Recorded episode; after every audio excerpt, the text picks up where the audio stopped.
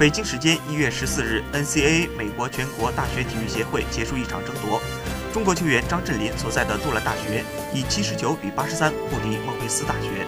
但本场比赛，张镇麟的个人发挥还是相当出色的。全场，张镇麟出场三十七分钟，十五投八中，七罚全中，得到了二十五分，是他本赛季的单场得分新高。本赛季，张镇麟为杜兰大学出战十六场，也成为了球队一名重要的轮换球员。张镇麟出生于一九九九年，身高两米零六，四肢前锋。他的母亲是前中国女篮球员王芳。他曾在辽宁青年队训练，之后到美国读高中，并通过出色表现加盟杜兰大学。他在去年夏天还被杜锋列入中国男篮蓝队的集训名单，个人能力获得了进一步的认可。